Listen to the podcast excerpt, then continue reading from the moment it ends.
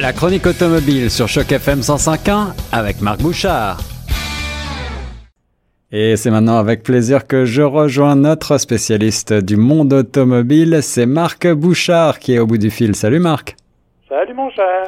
Marc, tu as repris les essais et euh, dans ton garage se succèdent des voitures euh, qui n'ont pas grand-chose à voir les unes avec les autres de semaine en semaine. La semaine dernière, on a eu la chance de parler ensemble d'un superbe grand coupé BMW et euh, cette semaine, sans transition, c'est chez Ford que tu as puisé la, la, voiture que tu vas voir aujourd'hui. Oui, effectivement, c'est le Ford Edge, mais dans la déclinaison ST. Euh, bon, c'est important de préciser que le Ford Edge, on ne sait pas trop quel est son avenir. Hein. Il y a toutes sortes de rumeurs actuellement qui euh, font que peut-être le Edge ne serait pas renouvelé, ce qui serait dommage, ah parce que c'est un véhicule qui est assemblé quand même au Canada. En effet, oui, c'est ce que j'allais dire. Euh, c'est un véhicule qui n'a qui n'a pas trouvé son public, d'après toi? Ben, c'est un véhicule qui date déjà de quelques années. Et bon, tu sais comment c'est dans le monde automobile. il faut renouveler assez régulièrement mm-hmm, les mm. flottes de véhicules. Donc, c'est soit on le refait au complet ou soit on laisse la place à des nouveautés. Et là, ben, question de nouveautés, il y en a pas mal qui s'en viennent chez Ford. On va d'ailleurs en parler un petit peu plus tard. Donc, peut-être que le Edge pourrait devoir céder sa place, pour laquelle on a, on a fait, on a créé l'année passée la version ST. Parce que euh, il y avait auparavant toutes sortes de versions du Edge, dont certaines, bon, les Limited, les, tout ce que tu veux au niveau du luxe, mais il manquait un petit côté plus sportif. Donc, on a implanté, on a remplacé la version sport par la version ST. Alors, la version ST, on parle d'un moteur euh, un peu plus gros que d'habitude. On parle quand même d'un multicylindre, on va dire? Oui, ben, c'est un V6 2.7 litres, hein, turbo compression, on le sait. Chez Ford, on mise beaucoup euh, sur tout ce qui est euh, EcoBoost. Euh, évidemment, ça sous-tend que le véhicule est un peu plus puissant. 335 chevaux quand même, 380 livres-pieds de couple, jumelé à une boîte automatique 8 rapports. Ça fait du monde, c'est pas mal. C'est un gros véhicule quand même, hein, déjà, pour, euh, pour la, la, le 335 chevaux. Oui, effectivement, c'est, mais c'est quand même le plus puissant. Mais c'est un véhicule qui fait 4500 livres, là, 2000 kilos à peu près. Euh, évidemment, ça, ça devient à ce moment-là un peu compliqué. Et c'est là que je voulais en venir. Je suis pas convaincu que de parler d'un véhicule sport, c'est un peu, euh, comment je faisais faire preuve d'un grand optimisme. C'est comme de dire que moi, avec ma silhouette, je suis un athlète. C'est pas parce que je suis capable d'attraper un ballon que je suis capable de courir. C'est un peu la même chose avec le Ford Estate. C'est pas parce qu'il est capable de tenir la route un peu qu'il est vraiment considéré comme un véhicule sport. Mais au-delà de ça, euh, c'est un véhicule qui se défend quand même très bien.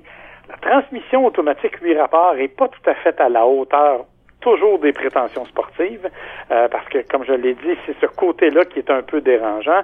Pour le reste, c'est un véhicule qui est confortable, qui est spacieux, qui est bien aménagé, euh, qui, donne beaucoup d'espace aux occupants intérieurs.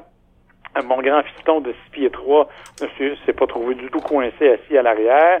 Euh, il y a toutes les commandes ergonomiques avec le système Sync et tout ce qui va à l'intérieur. C'est pas la dernière génération du Sync, mais elle ne fait elle va arriver en fait sur les nouveaux véhicules. Donc, euh, on est encore à Sync 3, mais ça va relativement bien.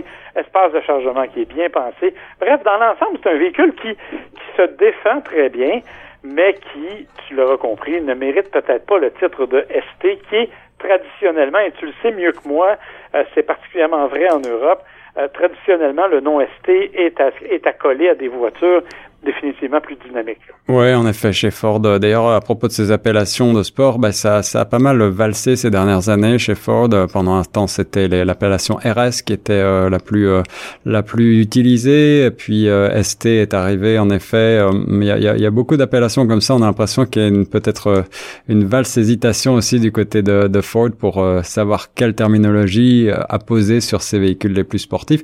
Dis-moi juste les, les accélérations là de ce Ford Edge elles ne sont quand même pas déshonorantes. Non, non, c'est rien de déshonorant, en fait. C'est pas vilain. On parle d'un 0-100 à peu près en 7 secondes, un petit peu moins, là, entre 6,5 et 7 secondes. Donc c'est quand même plutôt, c'est quand même plutôt déjà pas mal pour la catégorie. Et il joue contre qui ce, ce Ford Edge?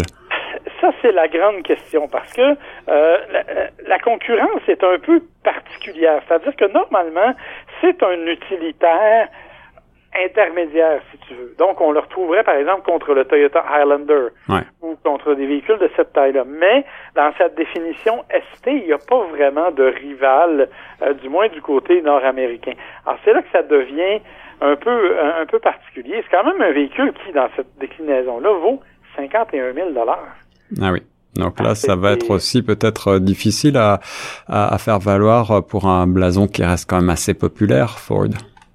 Exactement. Et là, ben, c'est là que ça devient, euh, comme je dis, peut-être un peu moins intéressant, puisque, évidemment, beaucoup plus dispendieux. Il faut quand même dire, il faut le préciser, que le Ford Edge est disponible en toutes sortes d'autres versions.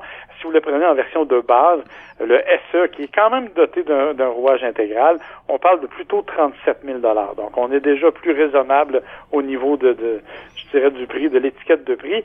Euh, mais dans l'ensemble, on est vraiment euh, dans un quand même un véhicule qui se veut un peu plus luxueux, si tu veux, qui est bien au-delà de, ce que de ce qui est le Ford Escape. Là. On est vraiment une coche en haut. On verra ce que ça va donner dans l'avenir cependant pour l'avenir du Edge parce que, et je le précisais tout à l'heure, Ford arrive avec de tout nouveaux véhicules. Et d'ailleurs, mon cher, j'espère que tu as préparé ton bol de popcorn. pour ce soir. ce soir à 20 h euh, heure de l'Est, donc euh, ça dépend où on est placé au Canada, mais à 20 heures, heure de l'Est, il y a le dévoilement le plus attendu de l'année probablement, c'est celui du Ford Bronco. Alors là, j'étais un peu triste euh, parce que tu m'as expliqué que Ford pensait peut-être à laisser tomber le Edge, mais je vois avec euh, un grand sourire le Bronco revenir dans le catalogue Ford. Euh, le Bronco, tu veux nous rappeler ce que c'était cette philosophie-là? Écoute, le Bronco, c'était euh, l'aventurier, l'explorateur, si tu veux, euh, à la fin des années 60.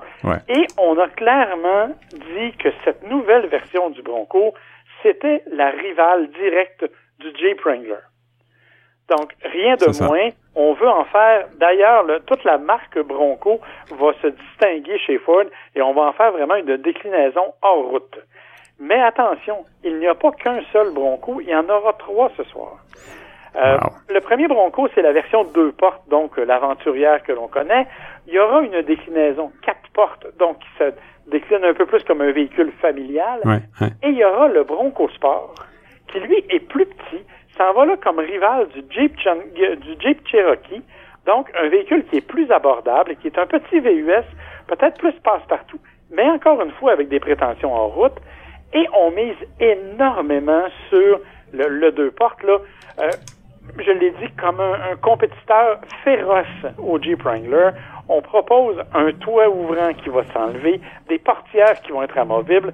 On a déjà une liste, dit-on, et ça, ce sont des informations qui ont coulé, hein, parce qu'on n'a pas l'information encore.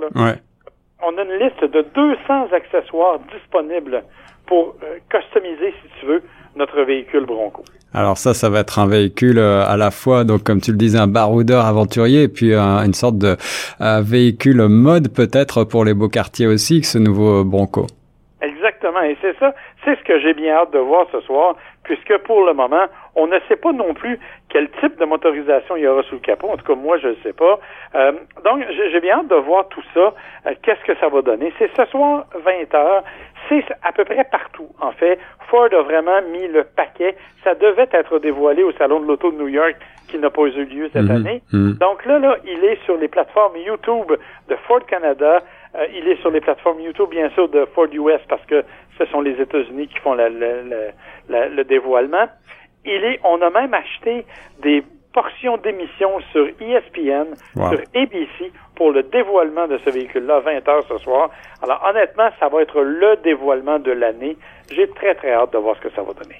Et voilà un dévoilement euh, donc en grande partie euh, à distance, mais un dévoilement quand même en grande pompe pour ce Ford Bronco 2020 que moi aussi j'ai bien hâte de découvrir parce qu'on a vu beaucoup d'images fuitées ces derniers temps, mais euh, les lignes définitives je ne les connais pas et j'ai hâte de découvrir ça. Merci beaucoup mon cher Marc. Ça me fait plaisir mon cher.